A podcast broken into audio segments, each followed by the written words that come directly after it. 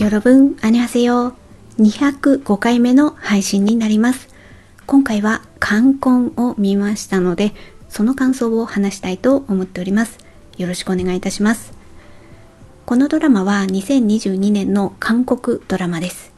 私が2022年6月から7月にかけて見たのは Netflix で、こちらでまずはパート1が全20話、 そしてパート2が全10話になっております。なので、合わせて全30話。なおかつですね、このドラマに関しては私、6月から見て、そして2周しました。パート1、パート2を立て続けに見て、この時点でポッドキャストで感想を語るまでには、まだね、なんか内容が把握しきれないなみたいなのがあって、いやいや、これはもうね、あの、もう一回、もう一周して、そしてからもうちょっと、あの、振り返ってね、ああ、こういうシーンもあったな、みたいなことを振り返って、ポッドキャストで感想を語ろうっていうことになったので、なので6月から7月にかけて、ちょっとね、長い期間を置いてみました。それだけもうなんか見応えがたっぷりでね、なんか見終わった後、ああ、もうカンドラを見た、みたいななんか充実感でいっぱいっていう感じですね。やっぱね、一周目した時は、まあ当然ながらね、この後どうなるのっていうなんかね落ち着かない気持ち夢中になる気持ちもあるしプラスアルファこの先どうなるのの落ち着かない気持ちがあってなんか内容をちゃんと把握するまではいけなかったんですよね。まあこれね設定が壮大だっていうのもあるんですけど。なのであの全部一通り見終わって落ち着いてもう一周して今ポッドキャストで話してるっていう感じになります。ではこのドラマの簡単なあらすじの方から説明していきます。まず大きなジャンルとしてはファンタジー時代劇ですね。でパート1の方がいろんな要素が入ってるかなっていう印象がありました。例えばロマンスだったり、えー、アクション。だったりあとは友情成長物語っていう側面もありましたね。でパート2に関してはパート1からパート2にかけて設定が3年後っていうことなんですよね。なのでパート1のみんながその後どうなったのかっていうことをね何て言うかな私は見届ける あの、ドラマだなっていうふうに思いながら見てました。だから、まあだからというか、アクション要素がちょっとね、パート2の方は少ないんですよね。で、なんかじっくりその後を追うというか、あとロマンス要素が、まあ多少多いかな。だからなんか会話で見せていくっていう、あの、ドラマだなっていうふうには思いました。だからなんか、そうですね。あの、雰囲気がちょっと違う感じはありましたねパート1とパート2では。はい、でこのドラマの舞台は架空の国テホ国なんですね。でまずはね設定として冠婚術っていうのがあるんですよね。でこの冠婚術っては何ぞやっていうことなんですけれども邪術と呼ばれてるんですけれどもあの魂と体を入れ替えることができるっていうことなんですね。だから悪用されがち？魅了されがち？この術があったら永遠に権力がある人は生きていられる、えー、若い体と自分の魂を交換することによってあ入れ替えることによってみたいなね、うん、だから邪術邪術とも言われてるんですよね。で、えーと、まず手王国には名家4つがあります。チャン家ソ家パク家チン家。の4つ。でそれぞれに坊ちゃんとお嬢様がいる。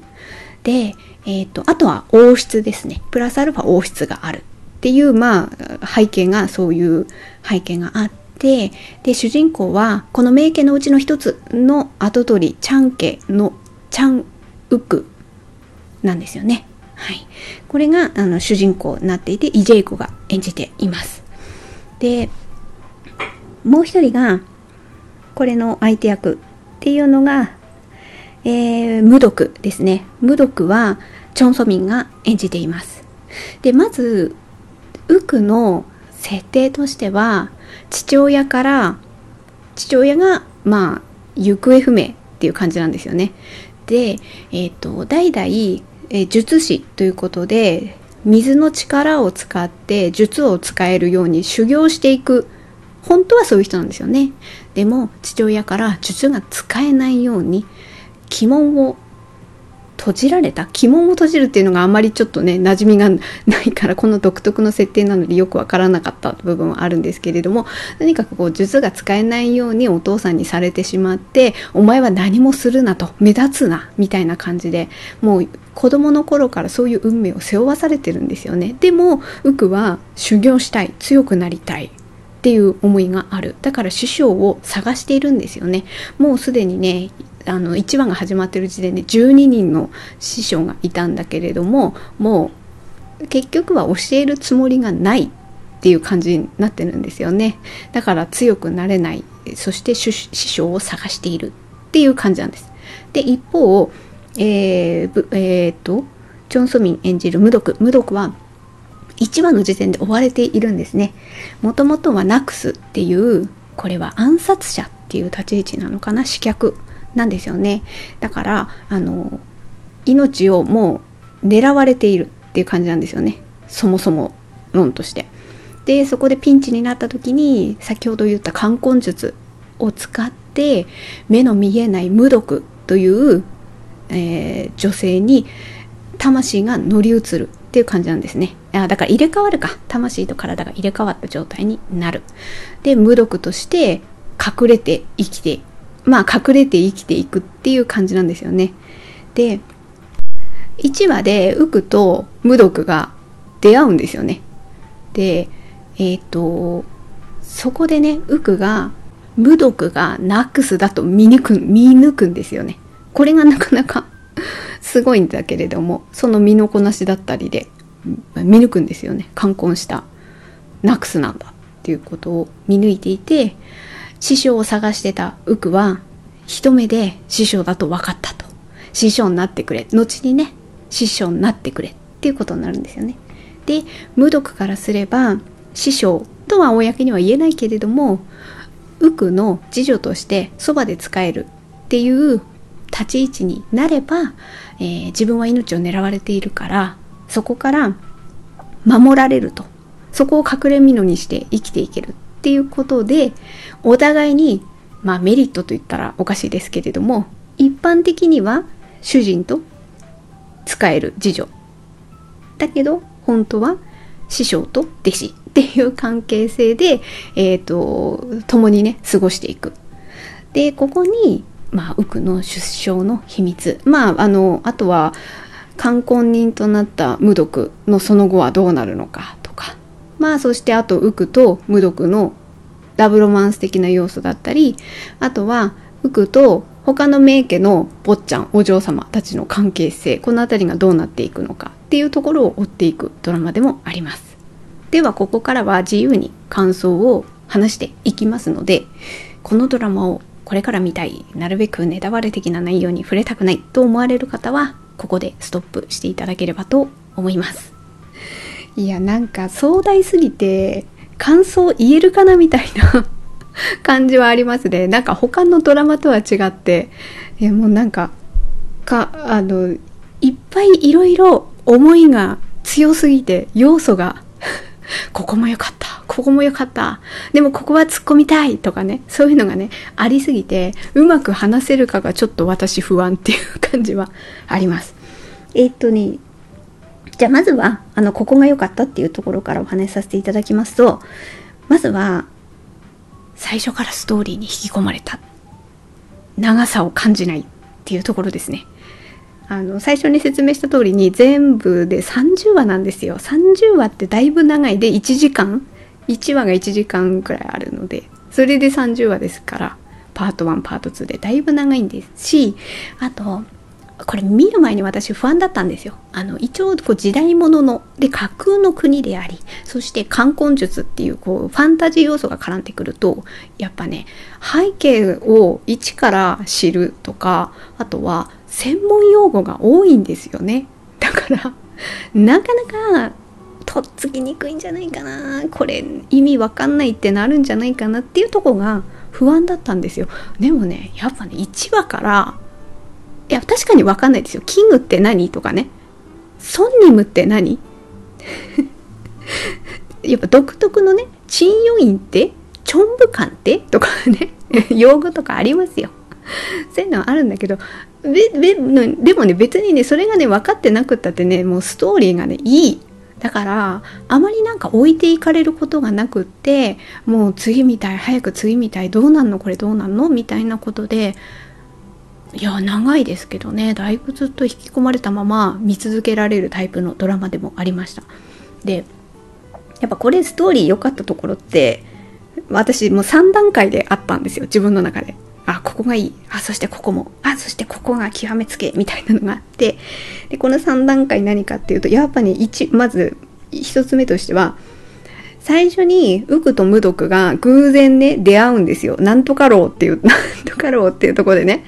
たまたま出会うんだけれどもそこで出会ったシーンからもういいんですよ。すでにいい。この2人のケミがいい。まあこのケミ2人のウクとムトクのケミに関してはまたちょっとね、あの、後からまた言いますので、今はちょっとさらっと流しますけど、最初から出会ったシーンからテンポもいいし、なんかね、引きつけられる部分はあったんですよね。そ、それで、まずそこが良かったでしょ？で、2つ目としては、友情物語みたいなとこもあるんですよね、これ。で、特にね、あの、最初に4つの名家があるって言ったんですけど、このうちのまあ、陳与院の陳家はお嬢様なんですけど、その他の3つは、坊ちゃんたち3人いるんですよ。で、チャン家でしょソ家でしょパク家。で、これそれぞれ跡取りがいるんですよ。で、えっ、ー、と、1人が、まあ、主人公のウクですよね。で、えっ、ー、と、ソ家は、そう、ゆる、ゆるっていう跡取りが、まあ、坊ちゃんがいて、で、パク家はダングっていうね。で、この、ウク、ゆる、ダング、この3人が、なんか3人のシーンからもう最初からあらなんか素敵な関係性じゃない？この3人みたいな風に思って。それもね入りやすい要因でもありました。大体ね名家のねその跡取りがいたらねちょっとライバル視したりとか嫌味言ったりとかしそうな感じはあるんですけどこの3人に関しては全然そんなことなくってすごいこうそれぞれにこうなんかキャラが立ってていいんですよね。ダングはなんかムードメーカーな感じでしょ？で、ユルはもう、なんていうのかな、もう貴公子？王子様？優等生？みたいな感じで。で、ウックは、やり手ね。バランス感覚のいいやり手みたいな感じがあって。で、その三、あで、後に、こう、なんか3人のまあこの関係性こうなんだなってわかるような過去のシーンとか出てくるんですよ。な、なんだっなんだかすずりかなんかをダングンは壊しちゃって、それをウクはなんか隠してごまかそうよみたいなこと言うんですよ。でもユルはちゃんと言って謝んなきゃダメだよみたいなことをね、言うみたいな、なんかこういう過去のシーンとかが入ってくるから、もうそっからなんかいい関係性をね、あの、それぞれの性格がよく現れた。で、なおかつ3人いい友情関係を築いて、成長してきたんだなみたいなのがねわかるんですよね。だその3人のね会話とかもすごくすがすがしく見ていられたっていうのはありますね。でこれが今言ったの2つ目でしょ。で3つ目良かったのはこれ案外あとあこの2人のシーンを見て私あこのドラマ私好きだわって思ったのがパク家のあだからソンニムの総帥のえっ、ー、とジンね。ジンとえっ、と、ウクの、まいわゆるお母さん代わりみたいなね、チャン家を取り仕切っている、えっ、と、キム・ドジュね。キム・ドジュの2人の会話、あれを見た時に、ああ、私このドラマ好きだわっていうふうに、そこでなんかさらに思ったっていう感じですね。キム・ドジュとジンは、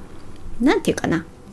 それはね、確か1話とか、もう序盤でそれ言ってるんですけど、2人とも思い人がいるんだけれどもその人には報われなかったけれどもその思いを大事にして自分のやるべきことを誠実にこなしてるんですよね。ジンはあの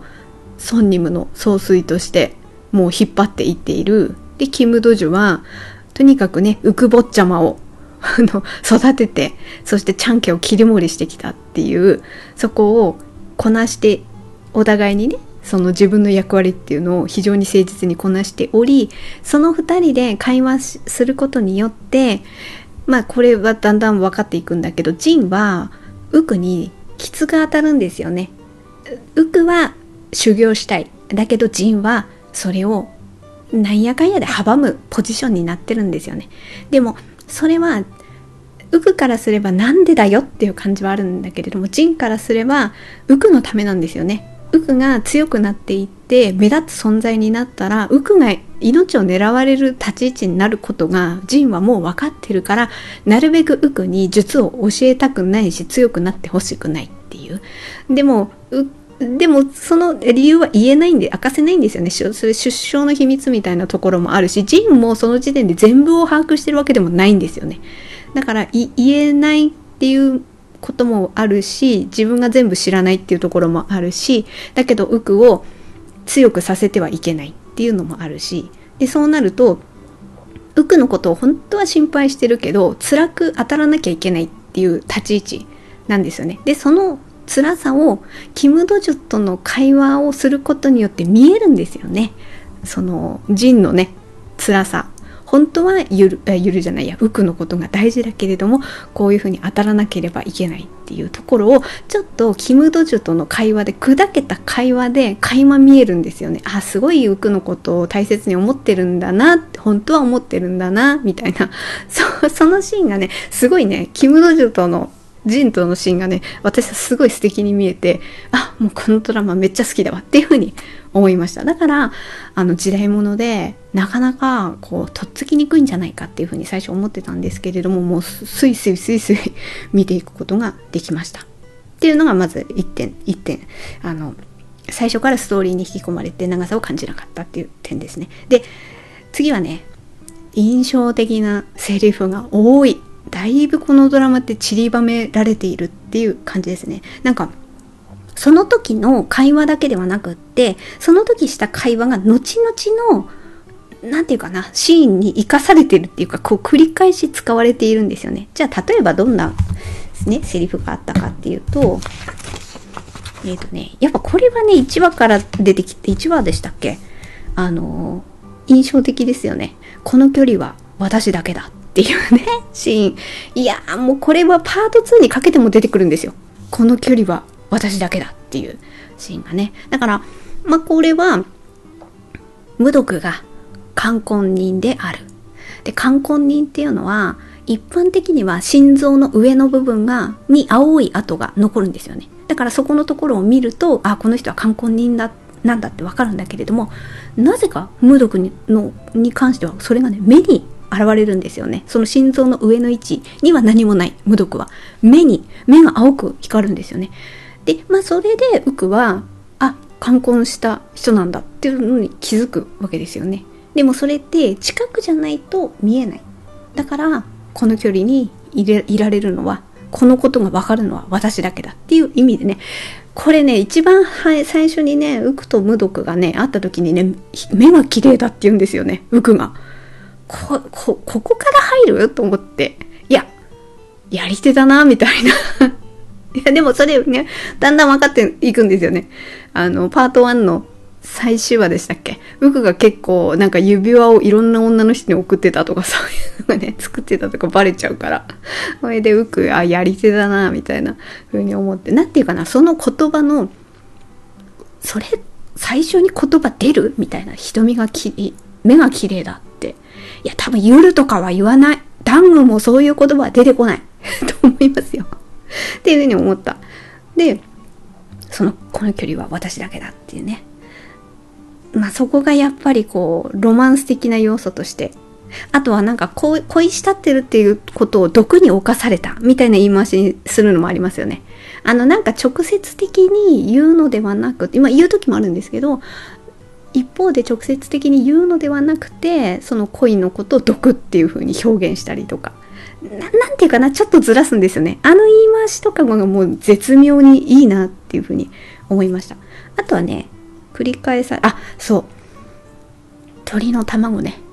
そう、それで表現してるんですよね。自分はもう鳥の卵のような存在だから親鳥に温めてもらわないと自分は何もできないみたいな感じで無毒が言って。で、ウクが、じゃあ俺が温めるみたいな、そういう、なんていうかな、会話。で、その時の会話だけじゃなくって、それがね、後々ね、あとキムドジュとかにも説明する時にも出てきますよね。坊ちゃまの鳥の卵は誰なのかしら？みたいな。あれ、湯のくお嬢様かしら？あの人は？みたいなこととか、まあちょっとそれずれていくんだけど、そういう表現にね、つながって使われていったりもしますね。あとは、ああ、そう、印象的な、ね、言葉としては、何もしないなら死んでしまえとかね。あの、まあ、師匠と弟子っていう関係性だから、そこに現れてくる言葉だったりする。あとはね、これは、セジャとの会話でも出てくる、出てくるし、まあ、知事、うん、その、時々に出てくるんですけど、虚勢と規制っていう言葉も結構印象的に、あの、要所要所で使われてくるなっていうふうにも思いました。あとは印象的な、なんか後に、ああ、この会話がこ、このことにつながっていったんだな、みたいなところでね、あったのはね、無毒が言うんだよね。あの、パート1の方で、死にそうになったら、私への思いを立て言うんですよね。断ち切れって言うんですよね。無毒は。だけど、そこに対してウクは、いや、死んでも思い続けるって言うんですよね。なんかその時はその時の会話であるんだけど、この会話ってやっぱり、無毒の方はこう断ち切ろうとして、それはね、相手を思うからなんですよね。相手を思うから自分のことをね、自分のことはもう切り捨てろっていうことで言うんですよね。だから自分を大事にしろっていう意味で言うんだけど、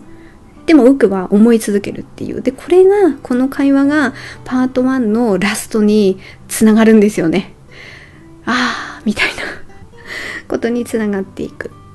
だから、まあ今言ったように、多分思い起こせば他にもね、いろいろ出てくるとは思うんですけれども、印象的な言葉がね、すごいこれ散りばめられていて、で、やっぱり、この、あの、本姉妹なんですよね、脚本が。で、この冠婚ってペクサン芸術大賞のこうノミネート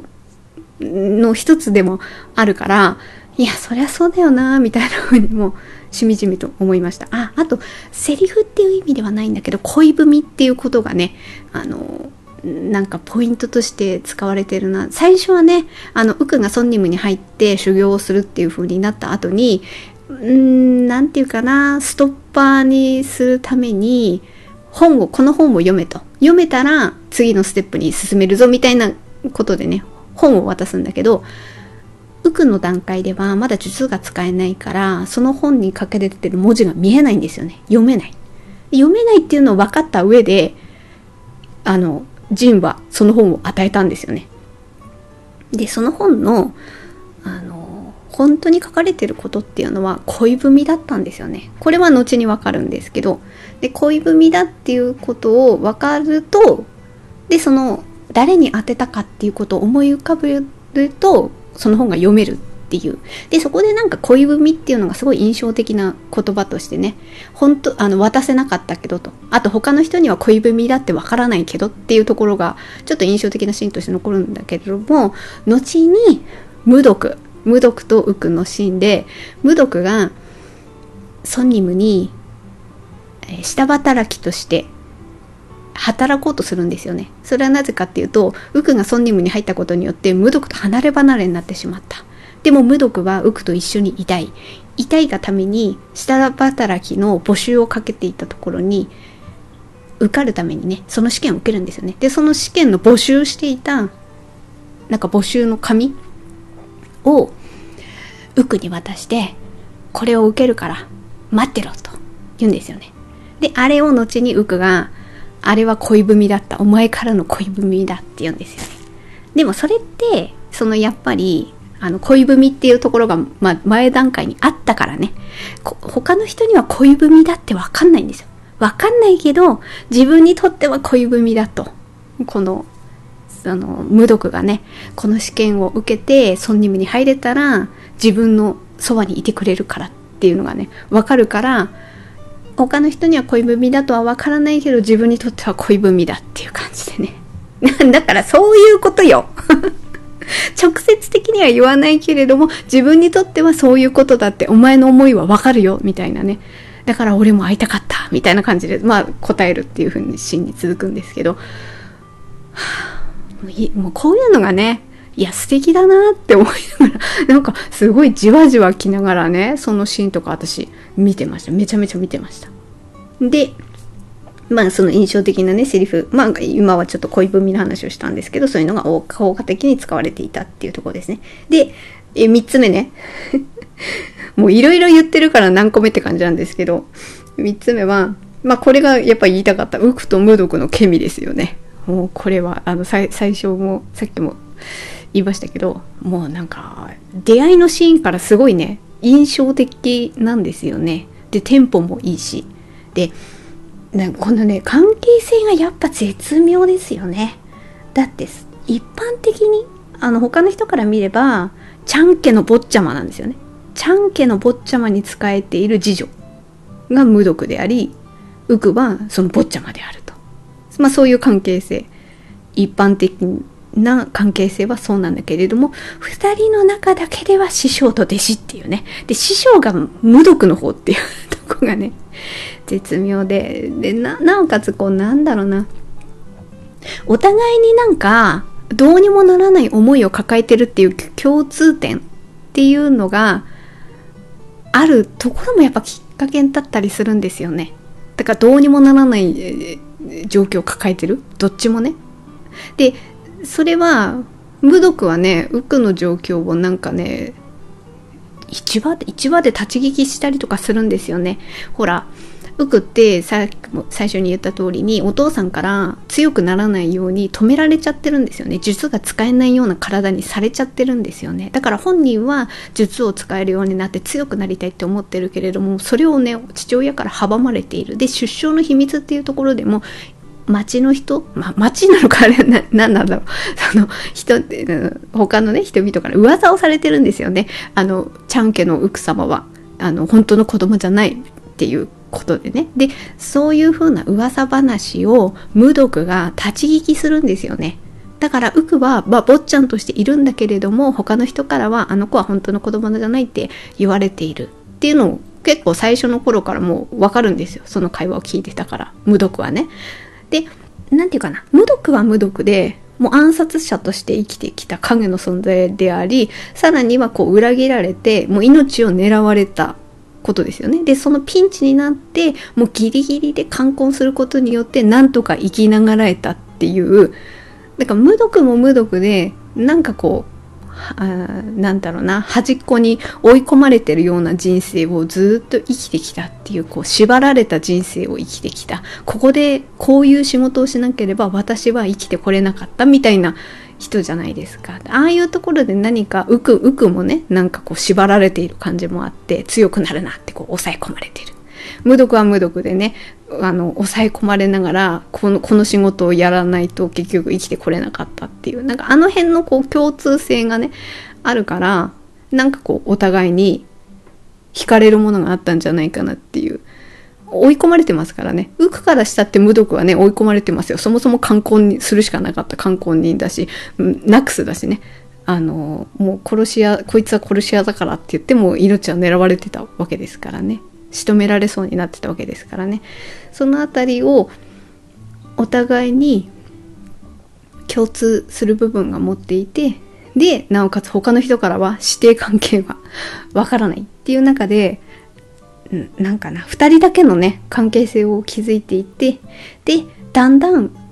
いや無毒もなかなか厳しいんですよね。あれ。なんか2周目してこう改めて思ったんですけどいやだって最初なんかウクにウクの鬼門を開けるためにウクに毒飲ませるところですよね。あの出来事があったからなんか師匠と弟子っていう関係性がこうグッとねまあその関係性慣れたっていう部分ありますよね。あのギリギリををなんかギリギリの作戦をねいや無毒ってやっぱりねやっぱ一筋縄ではいかないっていうかそれだけの試練をくぐり抜けてきた人だからあんな選択できんだろうなウクに毒飲ませるみたいなね。あとウクがもっと強くなれるようにっていう理由で何でしたっけ？セジャとの賭けをしますよね。住人にウクを戦わせるっていうね。でまあその見立てとしては無毒としてはそうやって10人と戦えばウクはその一人一人から術をねこうなんていうかな学べる。戦うことで結果学べてウクが強くなるっていうのがねわかるからね。無毒自身がやっぱりこう冠婚したことによって直接的には術を教えられなかったりとかそういうのもありますからね。その中でどうやってね、ウクを強くさせるかっていうところの、なんかすごい強行突破みたいなね。で、ほら、賭けの商品として自分がウクからもらった大大切なものをセチャに預けるじゃないですか。あれだってだいぶギリギリな 感じもありますからね。でも、でもそういうことをくぐり抜けて、こう、師匠と弟子との関係もだいぶこう、なんて言うかな。絆がすごい強くなっていくっていう側面もありましたよね。でもこのドラマってなんかそういうギリギリの大変さをくぐり抜けるだけのドラマでもないんですよね。ちょっとね、抜け、抜け感もあるんですよね。そのね、抜け感っていうところは、ま、例えば、あのほら、キム・ドジュとジンとの会話とかだってちょっと抜けポイントだったりしますよね。あとは、案外ウクの性格もチャーミングなんですよね。いや、何、どこチャーミングかなって思ったこう印象的な私のシーン、あの思、思い浮かぶシーンとしてはね。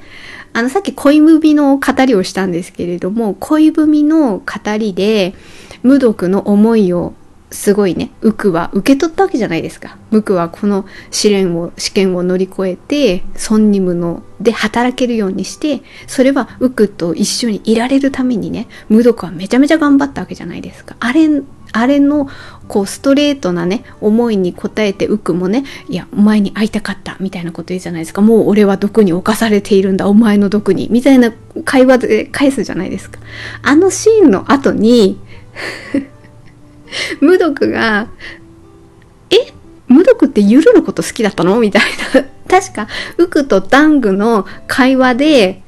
なんか、無毒はユルのことが、やっぱ、いや、無毒はユルのことが好きなんだよ、みたいなことが、確かダングが言うんですよね。で、その時に、無毒とユルが確か話してるところを、現場をウクが目撃するんじゃなかったでしたっけ？あれで、なんかウクはあんなに熱くね、無毒の思いに応えたというかね、答えて、俺も会いたかったんだみたいなこと言ったのに、あれ俺だけだったの？みたいなことに、うく思っちゃって、なんかすごい、ふてくされて寝込んじゃうみたいな、ありましたよね。あの辺の抜け感が、え、さっきあんなに熱っぽく言ってたのにそういう風に思っちゃったの？みたいな風に思うと、なんかこうチャーミングな感じがして、私そういうとこもね、だいぶ引き込まれましたね。そう。だからね、すごいね、大変だとかね、アクションがの連続ですごい大変だっていうだけの物語でもないんですよね。どこかしら何かしらちょっとクスッと笑えるような抜け感のあるシーンも入ってくるから、いや、それはあの、無毒とウクとの関係もそうだし、あとは、何でしたっけ？えっとね、いい先生。そうそう、いい先生ね。いい先生の、あの、会話とかでもちょっと抜け感があるじゃないですか。いい、でもいい先生って本当はめっちゃすごい、すごい先生なんですけど、あの、お茶の下りとかね、あの辺とかでも、なんか、あれ？みたいな感じを見せてくるんですよね。だからあのパート1って20話もね結構長いんですけどあとやっぱりこうウクと無毒に課せられた運命って結構重いものを背負ってるわけじゃないですかまあウクの出生の秘密もそうだけど無毒のお父さんが冠婚人にさせられちゃって家族皆殺しにみたいなねそういう背景とかも結構重いんですよね重いんだけどでもどっかではそういうちょっと抜けるシーンもあってだいぶそこも見やすいポイントではあったなとは思います。で、今まで喋ったことは結構パート1中心の話になるんですよね。じゃあパート2の良さみたいなところでね、こっから上げていくと、やっぱりロマンス部分が、え、でもこの辺はすごいバランスが難しいところではあるんですけど、こう、切なみがやっぱりパート2って出てくるんですよね。パート1より。だからそういう意味では、なんか、あ、切なみつら、みたいな とこも出てくるんですけど、でも、でもやっぱり、ウクとまあパート2では無毒じゃなくてブヨンなんですよね。いやこの辺りも結構複雑に思った人も多いんではないかなとは思いつつでもやっぱ設定すごかったなとは思いますね。いやこれってでもやっぱりチャレンジですよね。パート1からパート2にかけてヒロインが変わる演じている役者が変わるっていうところの大変さ。で私ここは多分受け入れがたい感覚の人もいるだろうしなるほどと思って受け,、まあ、受け入れる受け入れられないっていうまあ2つだけではないですけどそこのねやっぱり割合っていうのは人それぞれ違うと思うんですけどでも私はもう結構今観光を見てるっていうことはねだいぶ全部はネタバレしなくともさすがにこうパート2で演じてる人が変わっているとかそういうのはなんとなく分かってしまうじゃないですかどうしても。でそういうことが前提に分かった上で見てるからまだねなるほどな、こういう設定なのかっていう。で、あれ演じてる役者が変わってるけど、でも変わってないとも言えるんですよね。本当はね。そもそも無毒の顔って本当の無毒の顔ではないんですよね。無毒の顔って第1話、パート1の第1話で出てきたナクスの顔ですもんね。本当はね。だから、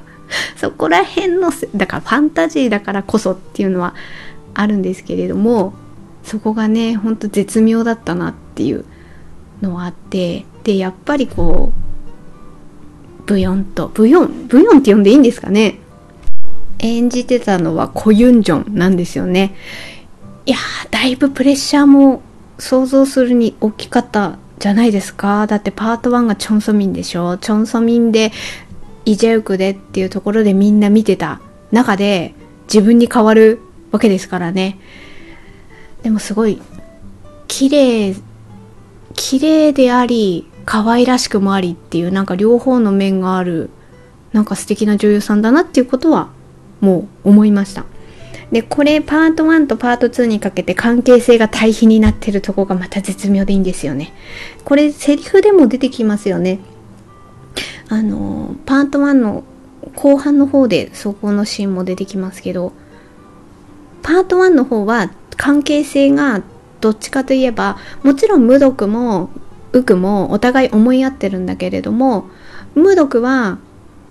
さっき言ったセリフにも出てきますけどもう関係を死にそうになったら思いを立てっていうポジションでいるんですよね。だけどウクはまっすぐ言っている。で、あとは師匠になってくれっていうとこも一目で分かった。一目で僕の、俺の師匠だと分かったっていう風に言うんですよね。パート1の方でね。で、ここでね、パート2の方がね、対になっていてね、今度はどっちかというとね、えっ、ー、と、ブヨンの方が、ウクを追っていくっていう感じなんですよね。まあ、慕っているっていうか。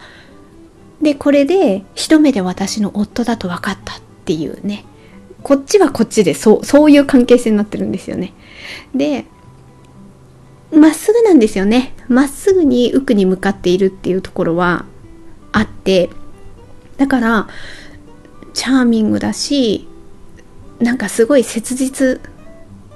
だったりしてででもここがねほんとウクがパート2がしんどいしんどそうに見えちゃうんですよね。やっぱりパート1のラストですごい辛い出来事があったわけだから。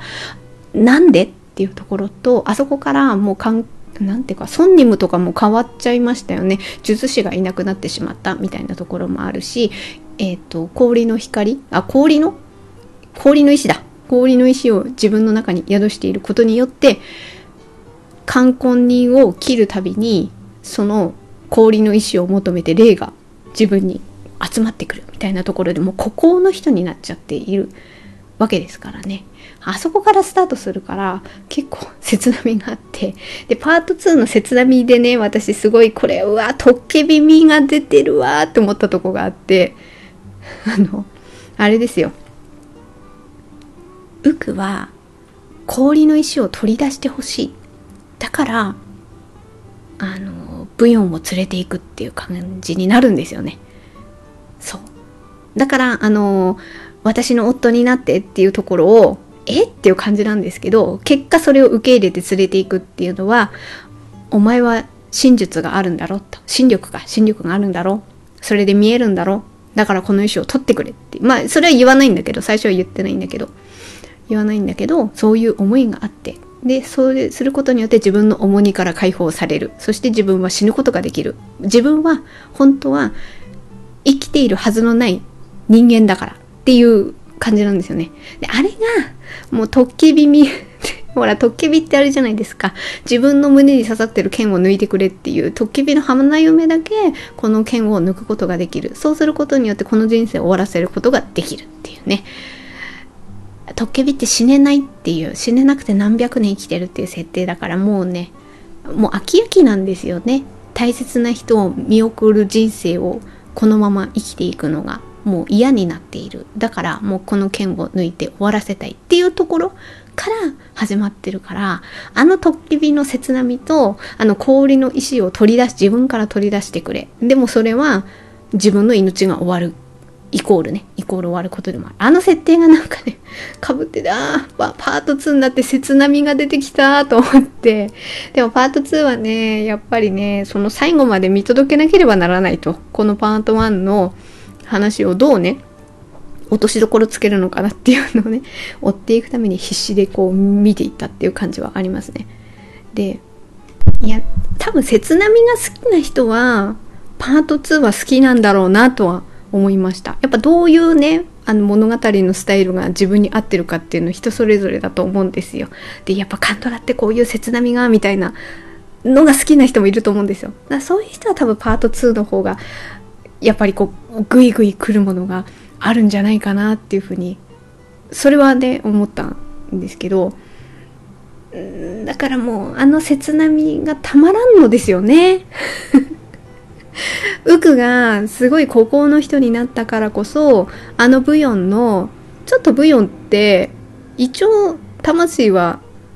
あの無無毒というかなくすというかなんて言ったらいいんでしょうね。入ってるんだけれども多少やっぱブヨンも入ってるから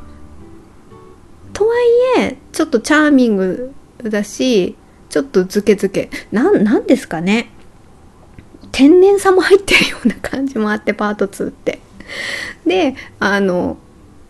その孤高の人になったウクを結果ブヨンは温める人になるんですよね。温かくそばにいる感じの人になってブヨンはウクの方に近づきたい感じはあるんだけどウクはねそれをねやっぱ突っぱねるんですよね。でもね突っ張りきれなくってなんか気になるっていうのもあるんですよね。でもねそこがの描き方が結構切なみの方が強い感じで描いてたから なかなかねきついものも私はちょっと見ててでうわーみたいなね。そう。こここがどのレベルどの段どれくらいの割合が好きかによってこう分かれるだろうなと思いました。私はちょっと切なみがちょっと強すぎたかな。でもそこがたまらんって思う人もいるだろうなって思いながら見てた。だ難しいんですよね。あのどう解釈するかなんですよね。だってやっぱ顔が違うからブヨンに惹かれてるっていうことがえ無毒がいたのにみたいな。無毒が好きなんでしょ？それなのにっていう風に捉えかねない。いやそういう側面もありますよね。だから無毒に惹かれていくウクに対してちょっとなんか複雑に思う人もいるだろうなとも思う思うし。でここの捉え方って私はやっぱ魂のまだねウクは気づいてないんですよ。あのブヨンにあの無毒の魂まあナクスですけどが入ってるっていうことに気づいてない段階でブヨンに惹かれているからでもあれはブヨンをに惹かれたっていうよりももうたの魂でも吸い寄せられちゃったんじゃないかなっていう多少の解釈は私はしたのでいやそれは致し方ないんじゃないって思うっては見てました。ただやっぱウクの傷つきがやっぱパート1のラストの傷つきが強かったからブヨンの言葉でウクは混乱するんですよねだから冷たく突き放したりもするんですよで、ムードック、え、ー、と、ブヨンか。ブヨンの方が先に気づいていくんですよね。あの、ほら。あの赤い、青い玉か。青い玉を持っているから、この持ち主の記憶を自分は思い出して、それを言うことによって、ウクは怒るんですよね。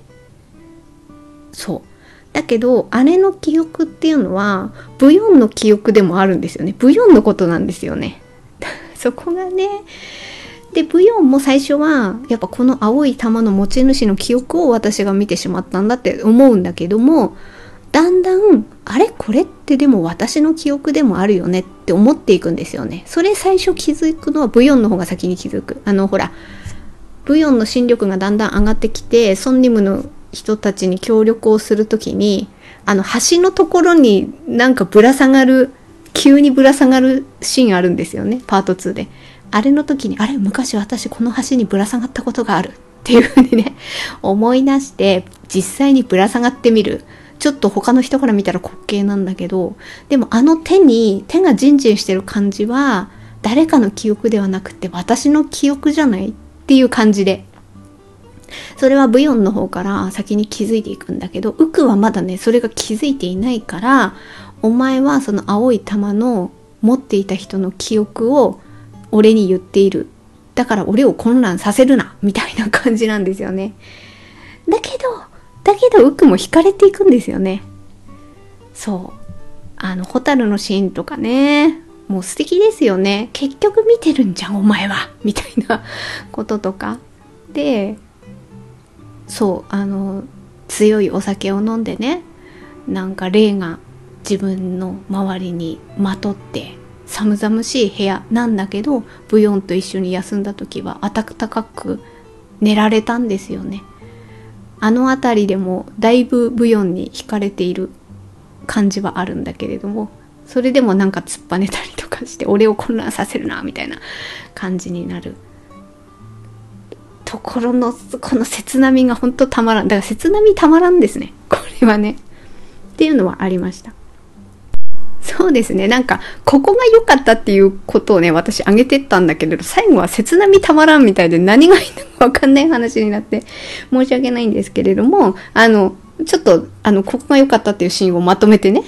改めて言うと、最初からストーリーに引き込まれて、あの、長さを感じなかったっていう点ですね。そしてもう一つは、印象的なセリフがすごく多かったっていうことですね。後々までこ、後々にまで効果的にこのセリフが効いてくるっていうね、そういうセリフが多かったっていうこと。あとは、ウクと無毒のケミがやっぱり良かったっていうところ。そして、あとは、こうパート2にかけての、パート2に入った時の切なみがたまらんっていうところ。これいいところなのか難しいところではあるんですけれども、でもやっぱたまらんかったですよ。それは非常に素晴らしかったなっていうふうに思いました。では、ここからは、ここがちょっとって思うところですね。ここをね、あの、上げていくと。でもレベルは高いので、レベルは高い、レベルは高い中での、ここはちょっとなので、本当にちょっとしたツッコミポイントと思って聞いていただければと思うんですけど、やっぱパート1のラストの、あの残り二十何分かのガラッと入れ替わったところ。でもあれはパート2にかけてっていうところでは必要なシーンだったとは思う、思うんですよ。で、えもしかして考え方としてはそうじゃなくってパート1であのままで終わってたらよかったんじゃないかっていう意見もあるだそういう思いを持つ人もいるだろうなっていうのはなんか想像ついたりするんですよね。でそれもそうだなとも思う一方で多分あれで終わってしまったら私はとはいえ無毒って観光人なんだよねっていうのはねなんかやっぱそこがねずっと残った気はするんですよね。そう確かにそれはそれで良かったのかもしれないけど、なんかそこの複雑さも残った終わりになっちゃったなとも思うし、いや、どっちが良かったとはちょっと若干言い難いのはあるんですけど、でももうパート2があるっていう段階でのことを考えたら、何か最後ではなければならなかったんだろうなとは思う。で、で、で、言いたかったのは、パート1のラストで、無毒が、あの鈴ですよね。あの鈴を聞くことによって自分の意識とはもう離れちゃって離れちゃってというか暴走しちゃうんですよね。それで結果あの何でしたっけ？名前忘れちゃった あの、チンチョヨンのお父さんを殺しちゃうことになるんですよね、結果ね。まあ、それを仕留めろっていう命令だったんですよね。で、なおかつ、ウクを刺してしまうっていうところなんですよね。あそこで、結果そしてえー、っと、無毒も湖の底に沈んでいく。でもなんか助けられてるぞ、みたいな。ああいう感じのラストになっていくんですけれども、あのね、無毒の、で、なおかつ、結果、あの無毒の体っていうのは、冠婚した体っていうのはブヨンだったんですよね。で、ブヨンっていうのは、その心力が強いっていうところで、あの、そのパート1の結構後半の方で、あの、チン・チョヨンじゃなくて、チン家の、ああ、チン家のチン・ホギョンだ。あの、長女をね、ひたすら探しまくっているチン家の、あの、筆頭の母親。あの母親から氷の石の力を試されるために一回そ、こでちょっと無毒、がターゲットになっちゃったんですけど、無毒を殺して生き返らせる、それによって石の力をなんか証明するみたいなところで、無毒の首を絞めるってシーンがあるんですよね。あそこで絞められた無毒がなんかブヨンのこう感覚みたいなところでお母さんって言うんですよね。それで、あの、チンホギョンが、なんていうかな、力を緩めて、みたいなシーンありましたよね。いや、要するに、なぜ体はブヨンであり、なんか絶対絶命のピンチになったら、ああいうなんかすごい力が出るっていうことがね、前提にあった中で、あのラストであんなに鈴の音で我を忘れて、浮くを刺すまで行っちゃうのかなっていうところのこの矛盾がやっぱり出てきちゃっっていうのは、そこが気になったっていうのはありますね。でも、ああいうなんか浮くを刺さざるを得ない展開になったとしても、あの鈴の、ね、で、何でしたっけ？あの、こう、氷の石で作ったなんかチホニャン？で、なんか、呪いがかけられているチホニャンを使った冠婚だと、なんかあの鈴の音で暴走しちゃうっていう、た多分そういう前提の設定があるんですよね。あの設定にしたとしても、あの無毒で、ブヨンの体の心力のある、あの人がそんなになんか、もう人形のように操られるのかってなった時のその説得力のなさっていうところが、すごい気になってしまった。何かパート1のラストであることによってなんかウクウクが傷つけられたりっていうのはあったかあ、まあ、そういうことがあったからパート2につながるんだろうなっていうのはそういう一シーンは必要だったのは理解できるんだけどあんなに無毒が我を忘れて動いてしまうぐらいになるのは説得力がちょっと私は弱いっていうかそこにちょ若干疑問を感じざるを得なかったっていうのが一つですね。あとはあここがすごいなんか私の中では残念だったなっていうツッコミポイントとしてはパート1からパート2にかけて3年後っていう設定なんですよ。だからパート2にかけてあのすごい何て言うかな凄みが出てきたりとかあの坊ちゃまたちがね成長してるっていうのがすごく見えるんですよ。まあこれはいい意味でも悪い意味でもという意味です。あのウクはあのチャーミングさがだいぶ消えてしまって、孤高の人になってしまったのもあるし、あと夜は、あの、なんか虫、虫が体に入ってくることによってこう痛みとかがあって、なんか切なみがまたアップしたなっていう 感じ。あの、切ない気候士感がさらにアップしたなっていう感じはあるし、あとは、ダングね。ダングは、その、ジンが責任を取るっていうことで、ソンニムの、その、総帥をダンゴに譲るんですよね。で、ダンゴがこう筆頭になって、なんか、なんか、なんか事業を起こしてるんですよね。その商売っ気の方で出してるんですよね。で、その才能がダングはあったっていうところで、率いてる、なんていうかな、髪型もね、茶髪からなんか黒い髪に変わってね、すごいこう、人々をまとめてるってところの、この成長もダングは見られたっていうのがあるんですよ。だからそれぞれに、まあ、いい面も悪い面もあるけども、何かしらのこう成長が見えるんだけども、女四お嬢様ですよ。ほんと、ここが、まあ、チョヨンと描き方かな。なんか、そう、チョヨンの話は全然してなかったんですけど、ちょっとわがままお嬢様かな、パート1では、わがままお嬢様っていう感じで見えるは見えたんですけど、でも、あの、新要員の院長のお母さんね、ホギョンが、すごい長女のことを、まあ、ずっと長女のことばっか考えてて、チョヨンは次女だからっていうところもあるかもしれないけどなんかちょっとねなんかない、ないがしろではないけれども、あまり見てもらえないっていうちょっと寂しさもあるんだろうなとは思うんですよ。で、チョヨンも私は次女だからお姉様ほど心力はないからっていうことはもう理解してるからね。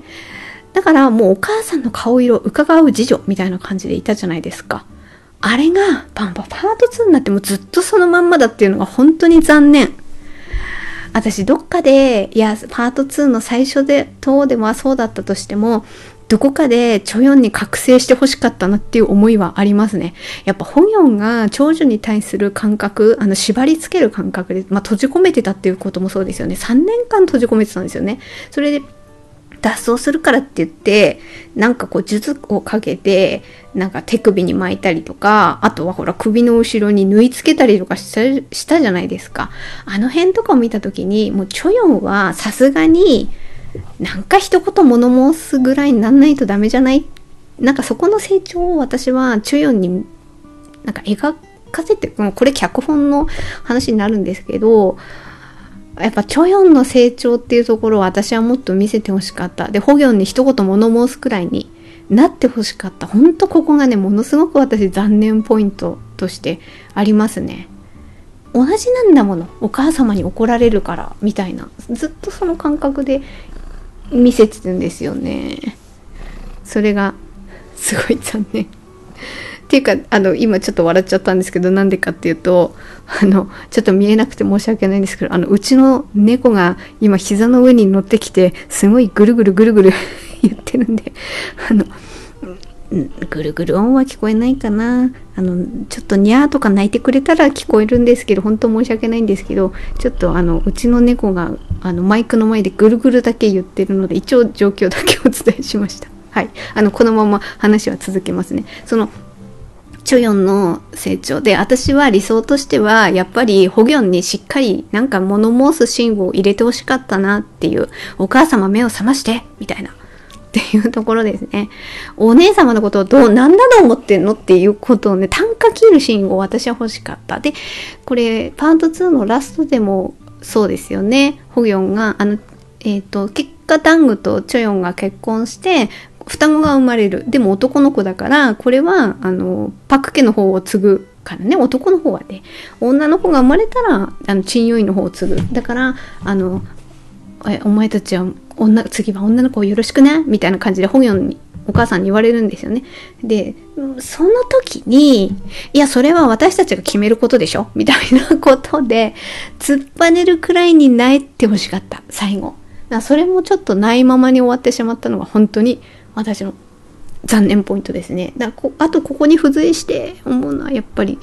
女性の描き方になるんですけど、ホヨムの、ま、お孫ちゃんのユノクだ。ユノクのパート2になったなんかキャラもちょっと残念キャラになってしまったなっていうところがあって、まあこれはね、さらっと言いますけど、ここがちょっと残念ポイントだなと。パート2はね、それでもなんかギリギリラインだったんですけど、パート2のユノクはちょっと魅力的には描かれてはなかったなっていうのがちょっと残念。だから、かえって、ソイだ。ソイのキャラあの女性の中でソイのキャラがある意味なんか芯が通ってたのはソイじゃないかなってちょっと思いましたね。いや、ソイって一般的に言ったらやっぱり悪い人ですよ。人を騙してきて、で、それを利用して、そしてなんか人を傷つけたこともあったでしょう。そうやって生きざるを得なかったタイプの人。だけども、やっぱりユルの存在が綺麗なものだったんですよね、ソイにとっては。で、最後の最後でも、やっぱり最後に見た景色があなたでよかったって言って死んでいきますよね。あのなんかソイの、なんかやっぱり、あまり表だった人生は歩めなかったけれども、でもゆると出会うことによっての光が見えたっっていうあの気持ちの尊さ気持ちの尊さはやっぱソイは素敵だったなっていうふうにはなんか芯が通ってたそこに対しての芯は通ってたなっていうこう描かれ方を描き方をねソイの方にはされていたのでそこのなんかこう気持ちのまっすぐさっていうとこがユノクとかあとチョヨンあの辺に見えなかったところが私の中での残念ポイントかなっていうふうには思いました。いやー、ということでですね、あの、パート1、パート2で全30話で、